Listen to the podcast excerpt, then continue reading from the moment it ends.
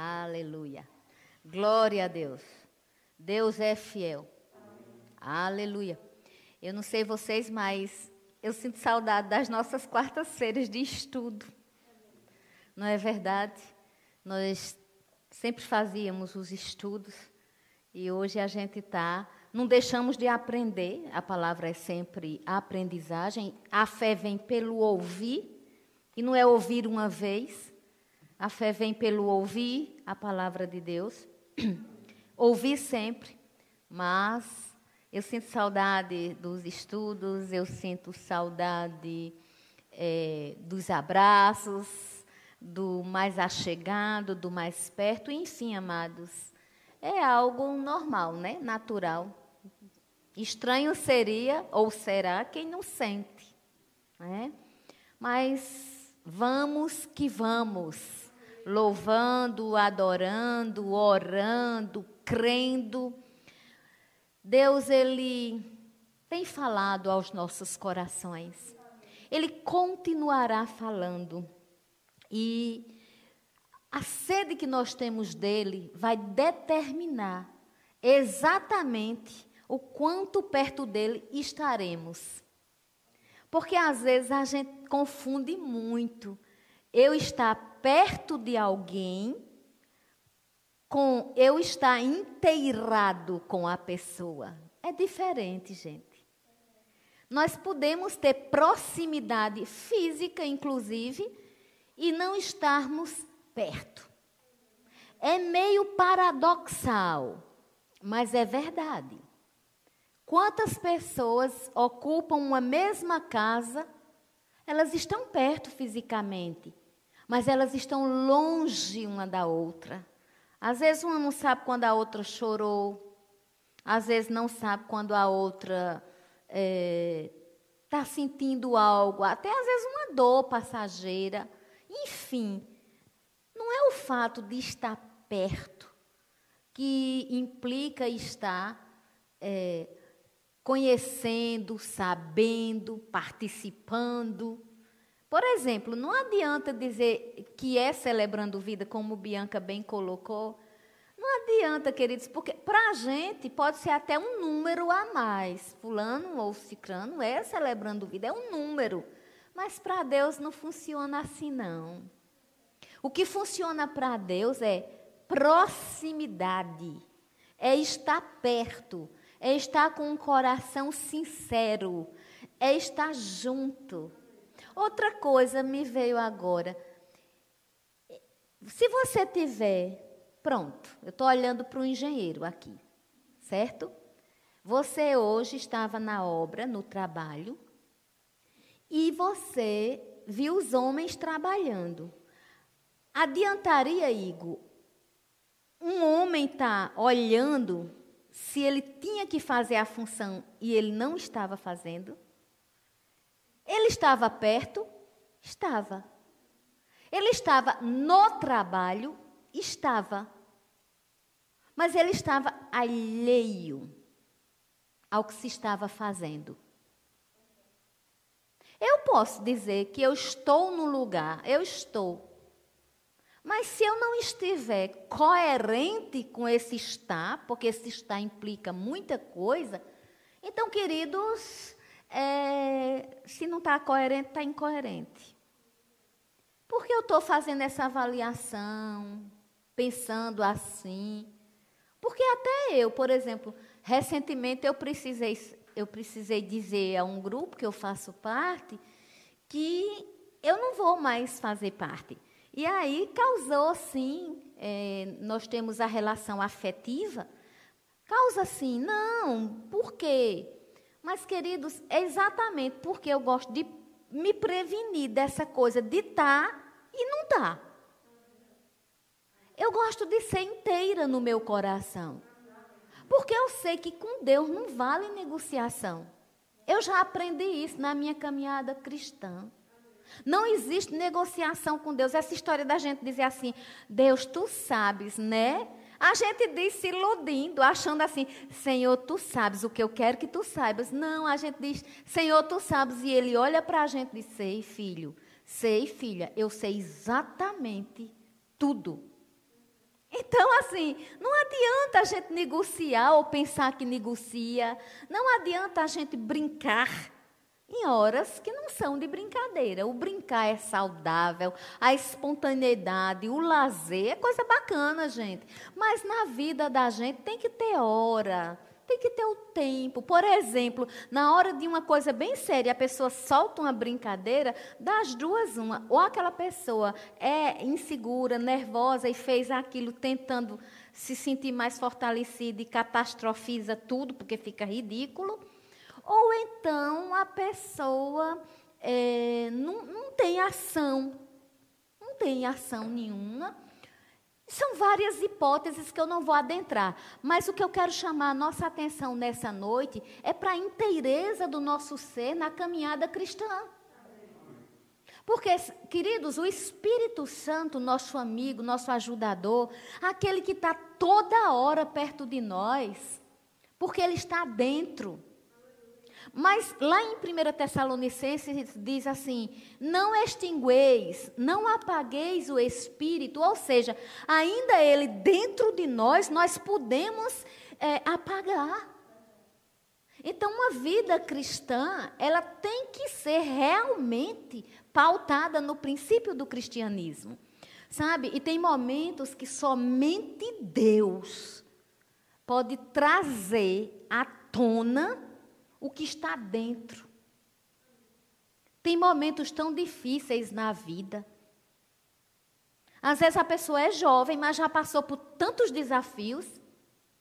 Às vezes a pessoa já é mais madura e já passou por outros maiores. Enfim, essa vida aqui na terra, ainda que seja passageira, mas é uma vida que é como se fosse assim: nessa terra, nós temos a possibilidade de dizer para Deus o que estamos esperando da vida eterna.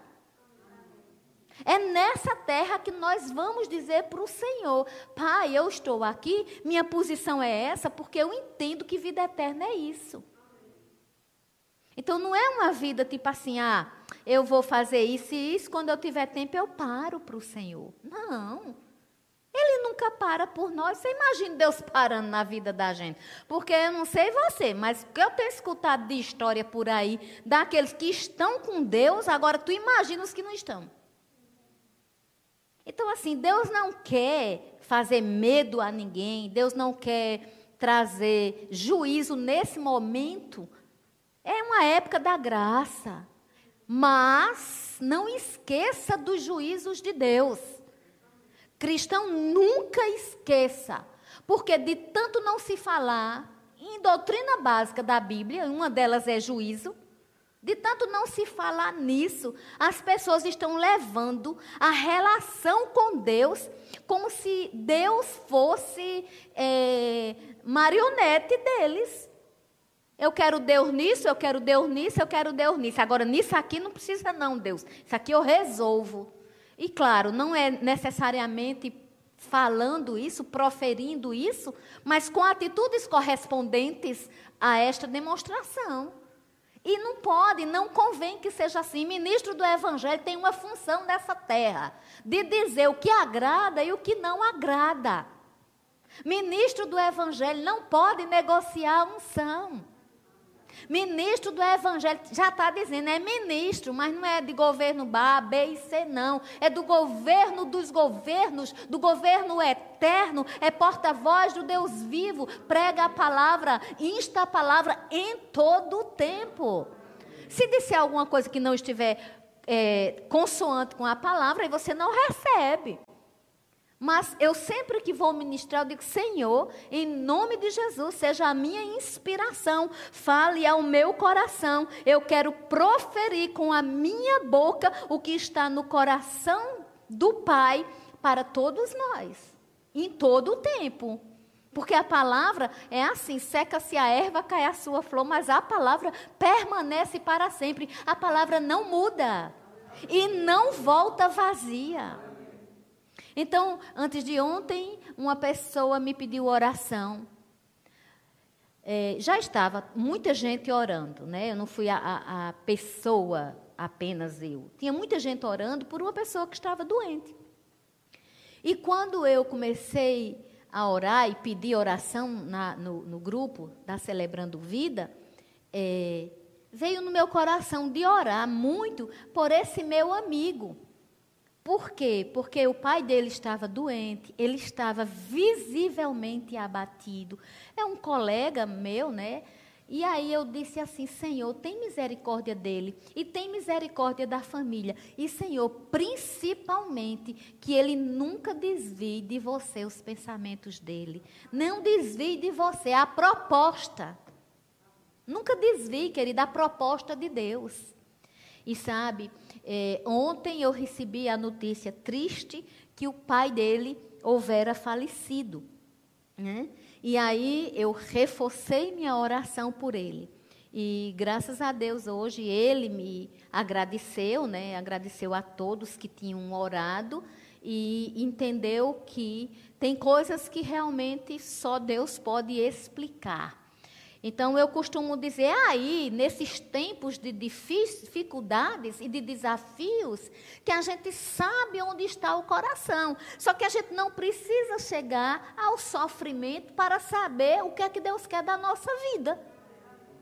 Não, é, eu já ouvi muita gente, eu não sei vocês, mas eu já ouvi muita gente dizer assim: Fulano não vem para Jesus pela, pelo amor, Fulano vem pela dor.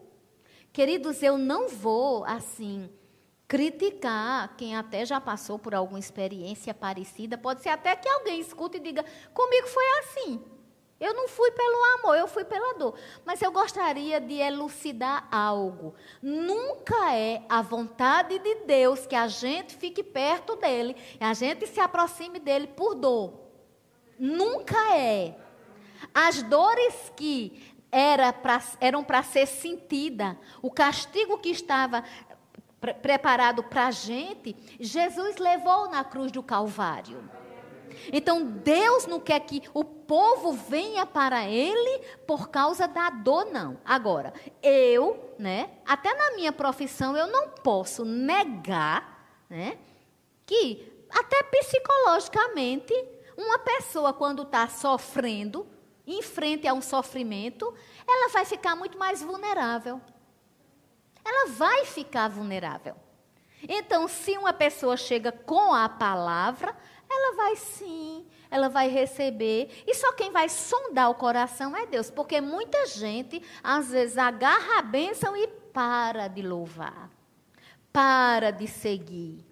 Porque se nós fôssemos hoje lotar os templos físicos com as pessoas que já confessaram Jesus e hoje falam tão mal de igreja, de amados, é, nós sabemos que desde os ensinamentos de Jesus, que ele nos ensina, ficou meio redundante, mas ele nos ensina a mantermos comunhão com os irmãos em congregação.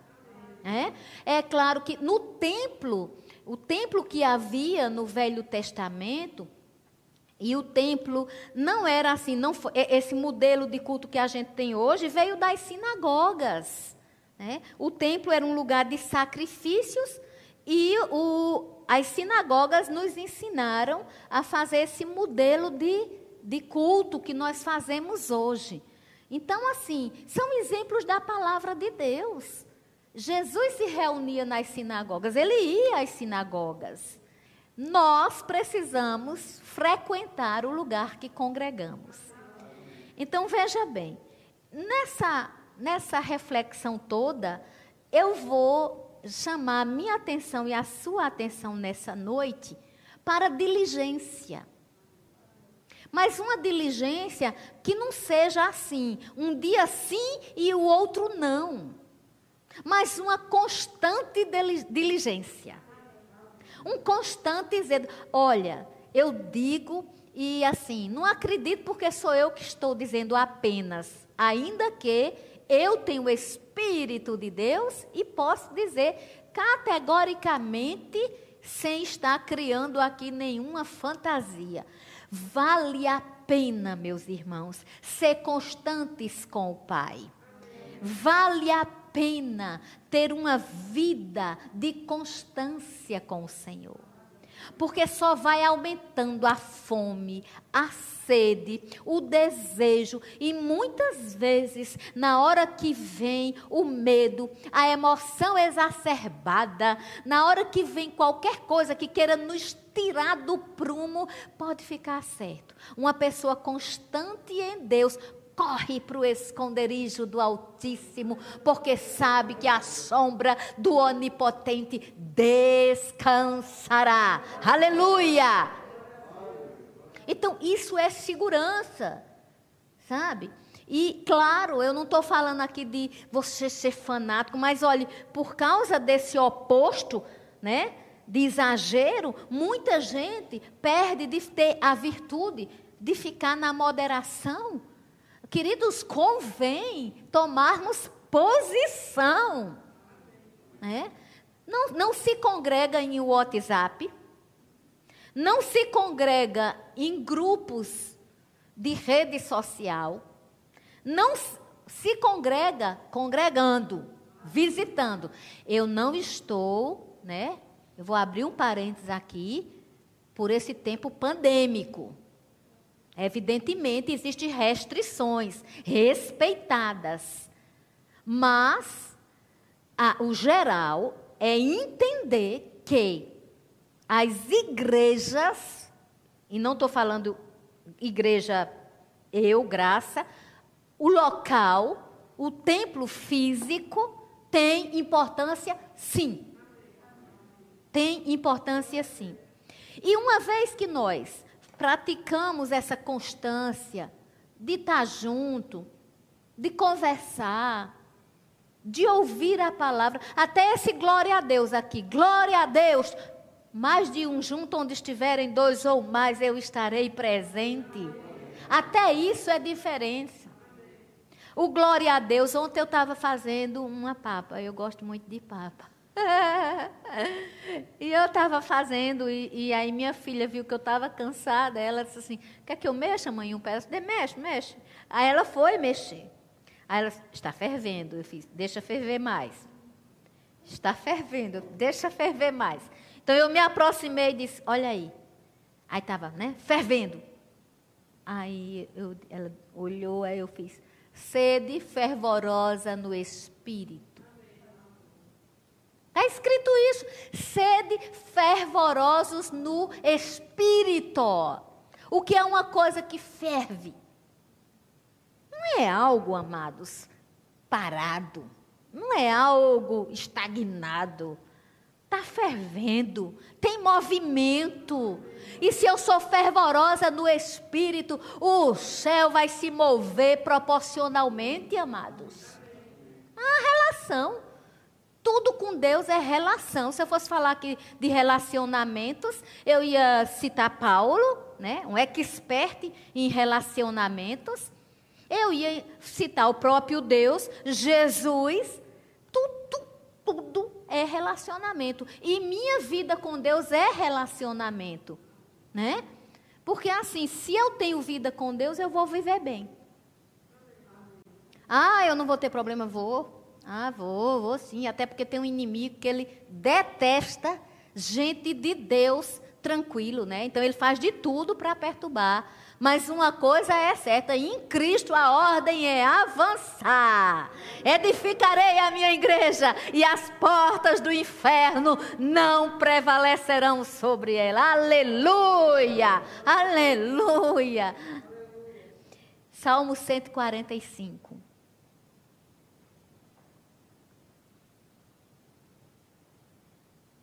Salmo 145, eu diria a você, é um salmo, é um louvor de Davi, mas se eu tivesse um título para colocar nesse salmo aqui, eu diria assim: é, a própria Bíblia aqui, a minha, né, já diz assim: bondade, grandeza e providência de Deus. Isso, isso nós atraímos pela constância. Então, constantemente louvando, constantemente vivendo a vida cristã.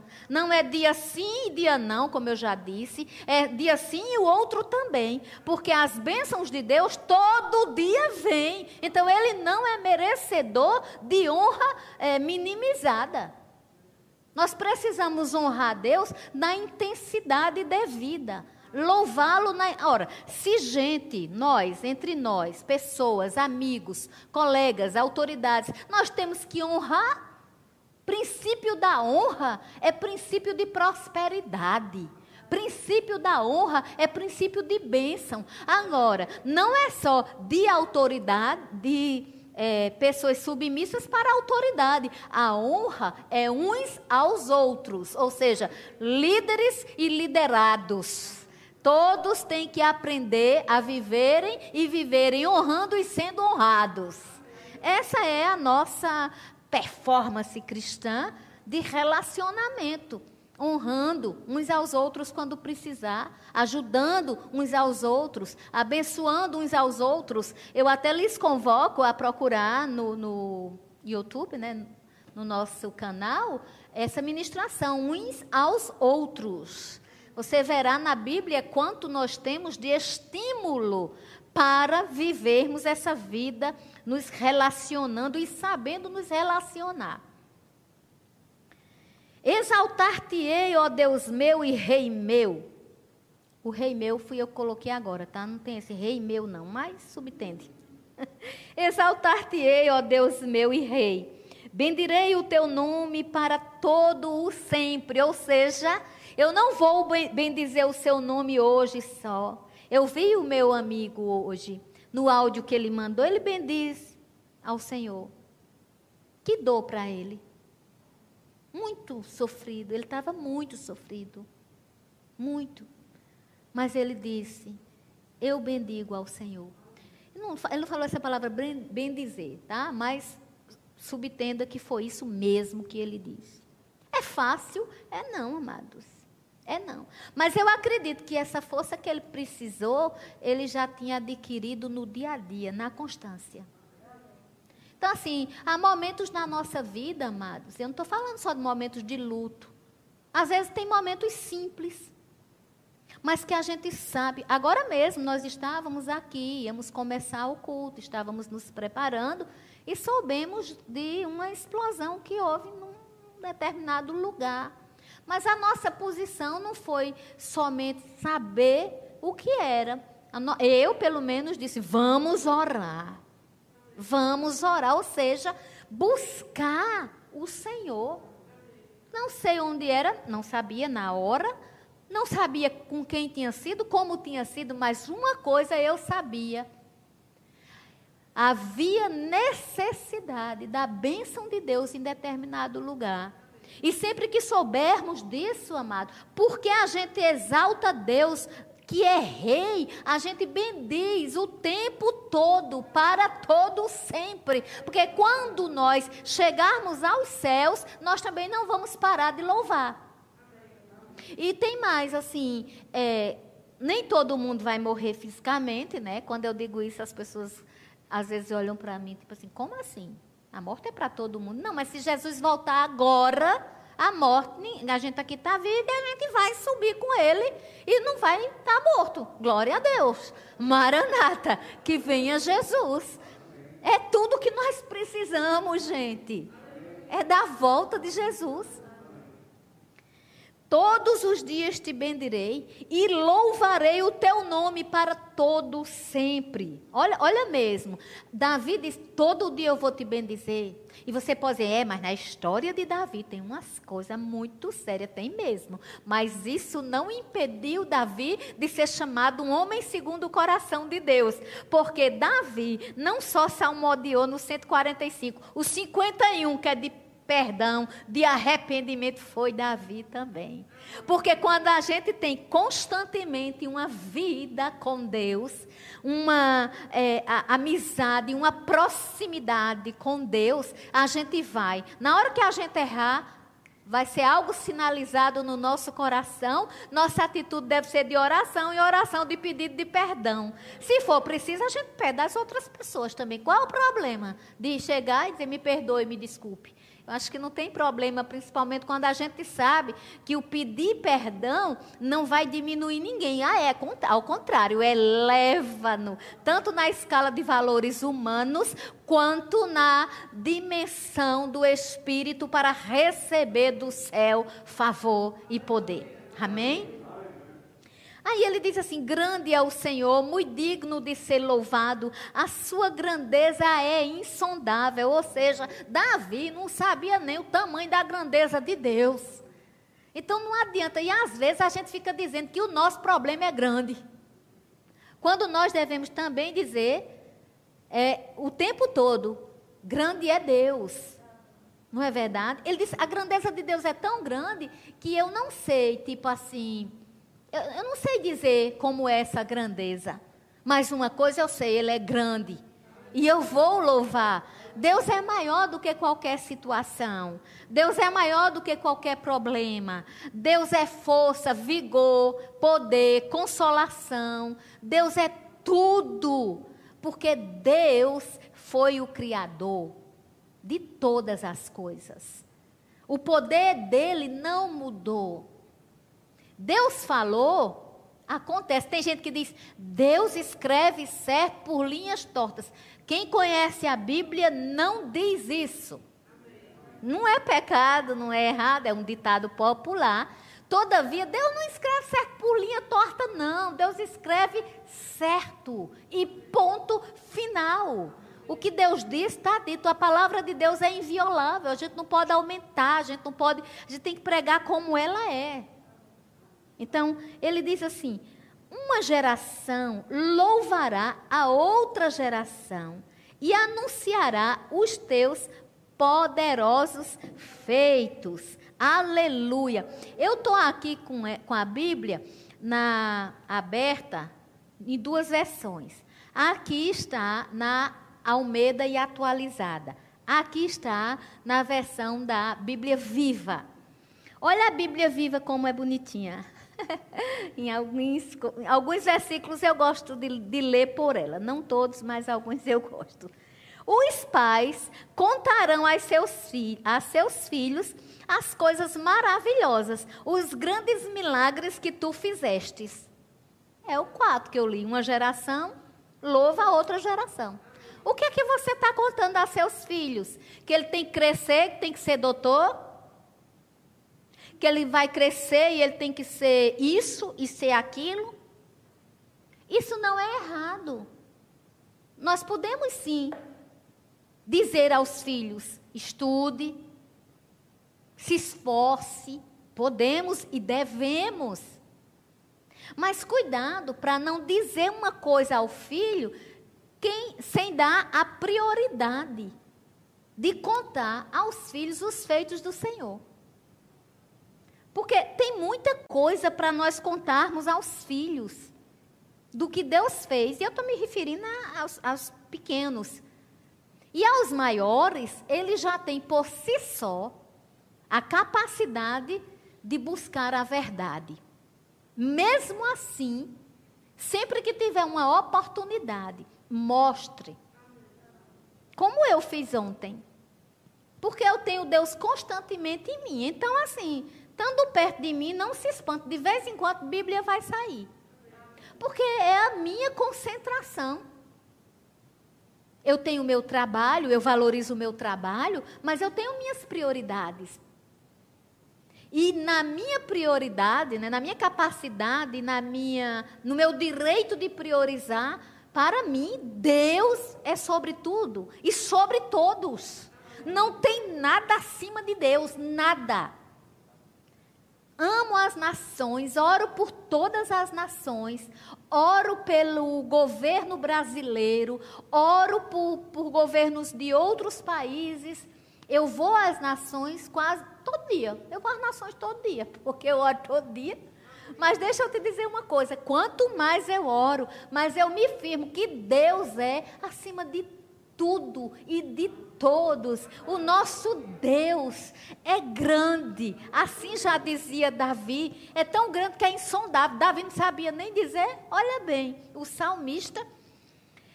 E ele diz assim: meditarei no glorioso esplendor da tua majestade e nas tuas maravilhas. Que tremendo!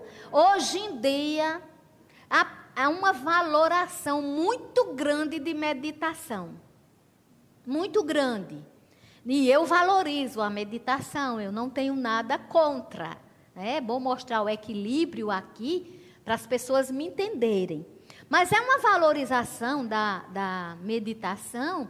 Existem estudos, existem estudos que provam que a meditação é muito bom quando a pessoa está com muita ansiedade, com depressão. Já tem outros estudos que provam que tem que ter muita cautela na indicação de meditação.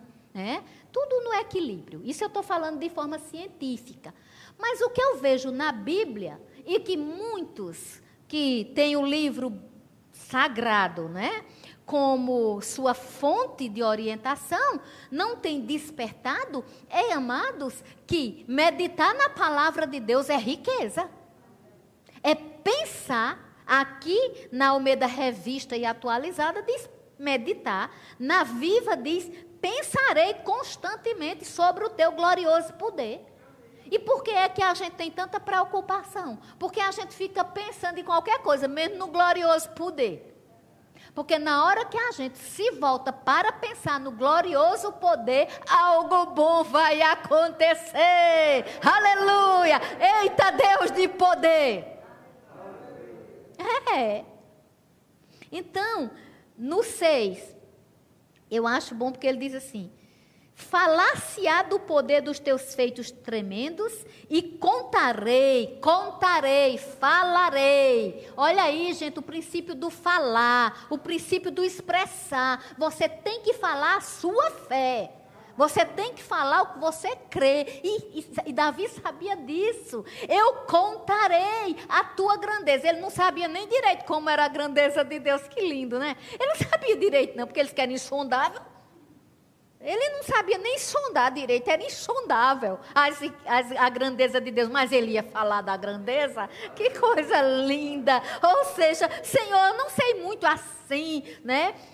Colocar de uma forma bonita, eu não sei colocar de uma forma tal qual, mas eu sei de uma coisa: a tua grandeza é sem igual, teu poder é sobrenatural. Eu te louvarei enquanto viver. Aleluia! Oh, salmista lindo. E aí, é tanto que no, na Bíblia viva diz assim: Teus tremendos sinais de poder estarão em todas as bocas e eu anunciarei ao mundo a tua grandeza. Eu estou trazendo esse paralelo apenas para que fique bem mais específico. Mas a unção vai se responsabilizando de é, da forma que você precisa. Ela vai alcançar o seu coração. Se sua necessidade hoje, meu irmão, minha irmã, é crescer contando os feitos, falando da grandeza de Deus, começa agora. Em nome de Jesus. Olha que coisa tremenda no 7. É, divulgarão a memória de tua muita bondade e com júbilo celebrarão a tua justiça. O que é júbilo? Quem está em júbilo está assim? Não. Quem está em júbilo se movimenta, está fervendo. Quem está em júbilo vai simplesmente, meu irmão e minha irmã, é, divulgar a memória das pessoas. Ou seja, vai contar para todo mundo a bondade do Senhor. Eu disse a esse meu amigo hoje, eu disse: aguarde, porque essa dor que você está vivendo hoje, eu não tenho dúvida que Deus Pai vai se revelar a você de maneira que você nunca imaginou. Porque quando não negamos o nome do Senhor, é impossível Ele não estar perto de nós. Seja qual for a situação. No 8, benigno e misericordioso é o Senhor tardio em irar-se. Eu gosto. Pronto. Esse versículo eu já gosto mais dessa versão. Porque na, na Viva vai dizer que ele é cheio de graça e que a paciência dele é muito grande. E ele está sempre pronto a perdoar. É verdade. Aí, aqui, na revista atualizada, diz: é, benigno e misericordioso é o Senhor, tardio em irar-se, ou seja, não contradiz, e de grande clemência, ou seja, pronto para perdoar. Mas eu gosto dessa expressão, tardio para irar-se, porque, queridos, não é que Deus não se ire. Deus tem, se ira sim. E as pessoas verão a ira de Deus na hora certa. Isso é escatológico, isso é bíblico. Agora, a verdade é que ele é tardio em irar-se. Ele não é como muita gente, né? Como muitos de nós humanos, né? Que a gente tem, a gente até diz assim, fulano, ciclano, beltrano tem o pavio curto. Então, assim, não, não existe isso de, dessa ira rápida. A ira do homem não desperta o favor de Deus. Então, nós não devemos deixar o sol se pôr sobre a nossa ira. Ou seja, pode até se irar, né? Mas a gente tem que ter cuidado de não deixar isso transpor o que deve. A gente tem que ter domínio próprio, fruto do Espírito. E domínio próprio troca a ira é, descontrolada, vai se irar sim. A ira todo mundo vai se irar. Mas em compensação, vai refletir e, consequentemente, eu digo que toda sequência gera uma consequência. Quando a gente fica irado e quando a gente reflete naquela ira, as nossas ações de consequência aliás, as nossas reações à ira serão diferentes. E a consequência daquela ira vai, vai ser menos danosa para nós. Glória a Deus. Vocês estão aprendendo? Estão recebendo? É, o Senhor é bom para todos. Todos. Eu estou no 9. O Senhor é bom para todos. E as suas ternas misericórdias permeiam todas as suas obras. Aleluia.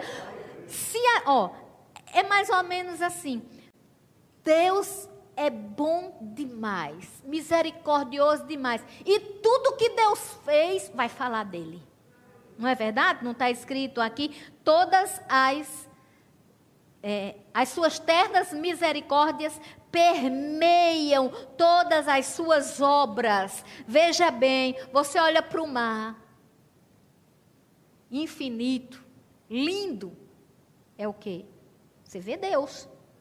Florestas, pássaros, florestas, animais, a natureza, o arco-íris, que coisa linda. Você não vê? É maravilhoso o arco-íris. Eu faço um culto quando eu vejo um arco-íris. É um culto mesmo, né? Eu paro, se for na minha casa, no, no local que eu não puder, eu vou também louvar. Mas eu faço culto quando eu vejo. Pai, que lindo, obrigada, tua aliança. Tu és maravilhoso, tu és bondoso, aleluia. Deus eterno, Deus fiel. Pronto. Faça a festa ali. O povo pensa que ser crente é, é viver assim, sem ter alegria. É nada. A alegria do Senhor, a nossa força é. Então veja bem, Todas as tuas obras te renderão graças e os teus santos, Senhor, te bendirão. Ou seja, Deus tira louvor das coisas. Aqui tá, não está dizendo aqui no 10? No 10, todas as tuas obras, né? Tudo que Deus fez é um louvor para Ele. Deus nos fez. Somos dele? Vivemos nele? Então vivamos para o louvor da glória dele. Aleluia. Falarão da glória do teu reino e confessarão o teu poder. Para que os filhos dos homens se façam para que, peraí, me perdi um pouco, para que aos filhos dos homens se façam notórios os teus poderosos feitos. Aleluia! É para ser visto aos filhos dos homens os poderosos feitos do Senhor em todo o tempo. A humanidade tem que conhecer, tem que reconhecer os feitos do Senhor. Quando chega aqui no 13, o teu reino é o de todos os séculos, o teu domínio subsiste por todas as gerações. O Senhor é fiel. Olha, amados, é tremendo. O Senhor é fiel. Agora veja a frase subsequente. O Senhor é fiel em todas as suas palavras. Aleluia! O Senhor não é fiel às minhas palavras meramente. Se eu confessar, mas graça, você ministra tanto que a gente tem que falar o que crê. Amém. Mas quando eu falo o que creio e peço o que eu desejo, eu vou fazer isso pautada na palavra de Deus. Então não são meras palavras minhas, porque Deus não é fiel aos meus caprichos ou ao meu bem-estar em particular. Deus é Deus de todos, Deus nos ama todos. É claro que Ele cuida de mim em particular, mas eu estou falando que nos pedidos de forma geral, Deus vai ser fiel à Sua palavra. Aleluia. Ele é fiel e santo, ou seja, fidelidade de Deus combina com a santidade de Deus. Sem santidade é impossível ver Deus, né? Só os santos verão a Deus. E a gente não é santo porque a gente é bonzinho. Nós somos santificados pelo sangue de Jesus derramado na cruz e aceito no nosso coração com fé e devoção. Olha, o Senhor sustém os que vacilam e apruma todos os prostrados. Aleluia! Ele é bom, ele é misericordioso, ele é bondoso, amados. Olha o que Deus faz. É, o Senhor apoia que está, os que estão caindo e o Senhor levanta os que já caíram. Aleluia! Aleluia! Deus de bondade. Se nessa noite você entende, ah, minha vida não está tão assim constantemente é a hora, é agora. Deus, olha, sustenta os que estão caindo e os que já caíram, Ele levanta. Aleluia! Deus de poder, Deus que faz milagre acontecer. E o maior milagre é para Cristo a gente viver. Em ti esperam os olhos de todos, os olhos, e tu, a seu tempo, lhes dá o alimento. Tudo que a gente tem é Ele que dá. É? Jesus disse a não, que a gente não teria nada se do céu não fora dado. Abres a mão, a, a mão, abres, mão fechada, mão aberta. Abres a mão, a mão de Deus está aberta. E satisfazes de benevolência a todo vivente. Aleluia! Impossível um coração clamar ao Senhor e não ouvir resposta deste Deus de amor. Impossível! Ele não despreza um coração sincero e um coração contrito. Justo é o Senhor em todos os seus caminhos, benigno em todas as suas obras. Eu, eu, eu vejo que aqui Davi tem hora que fala, bendirei, contarei, falarei. Depois ele diz: todos farão. Ou seja, entende a inclusão? Quando eu faço, consequentemente, quem está perto de mim vai fazer também. Aleluia! Você está perto de quem? perto está, aí, justo é o Senhor, o 18. Perto está o Senhor, gosto muito dessa expressão, perto está o Senhor. Essa expressão, perto está o Senhor, é repetida no livro de Filipenses, no capítulo 4, no versículo 5, quando vai se falar sobre ansiedade. Antes de dizer que não ande ansioso, está escrito: perto está o Senhor. Ou seja, está ansioso, está ansiosa, ei, perto está o Senhor. Alerte para a proximidade, porque eu iniciei o culto falando que é ser próximo. Aleluia. de todos os que o invocam, de todos os que o invocam em verdade, ou seja, em coração sincero.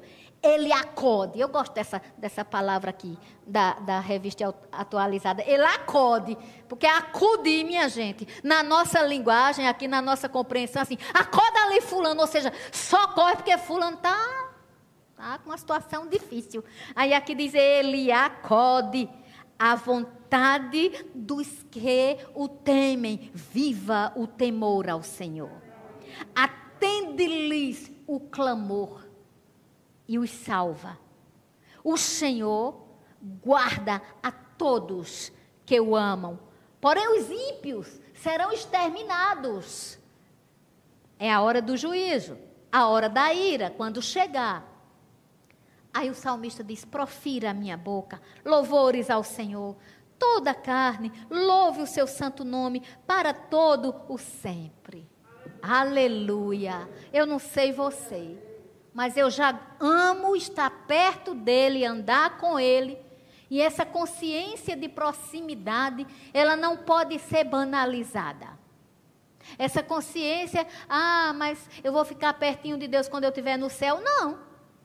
Não, não precisa disso. Porque ele deixou o Santo Espírito, quando Jesus subiu aos céus, ele deixou o Santo Espírito para estar dentro de nós. E no Santo Espírito, eu vou terminar dizendo: sede fervorosos, Sede constantes. Ative o poder de Deus que há em você. Fale palavras de amor. Fale palavras de poder. Seja constante no temor ao Senhor. E veja o céu operar a seu favor.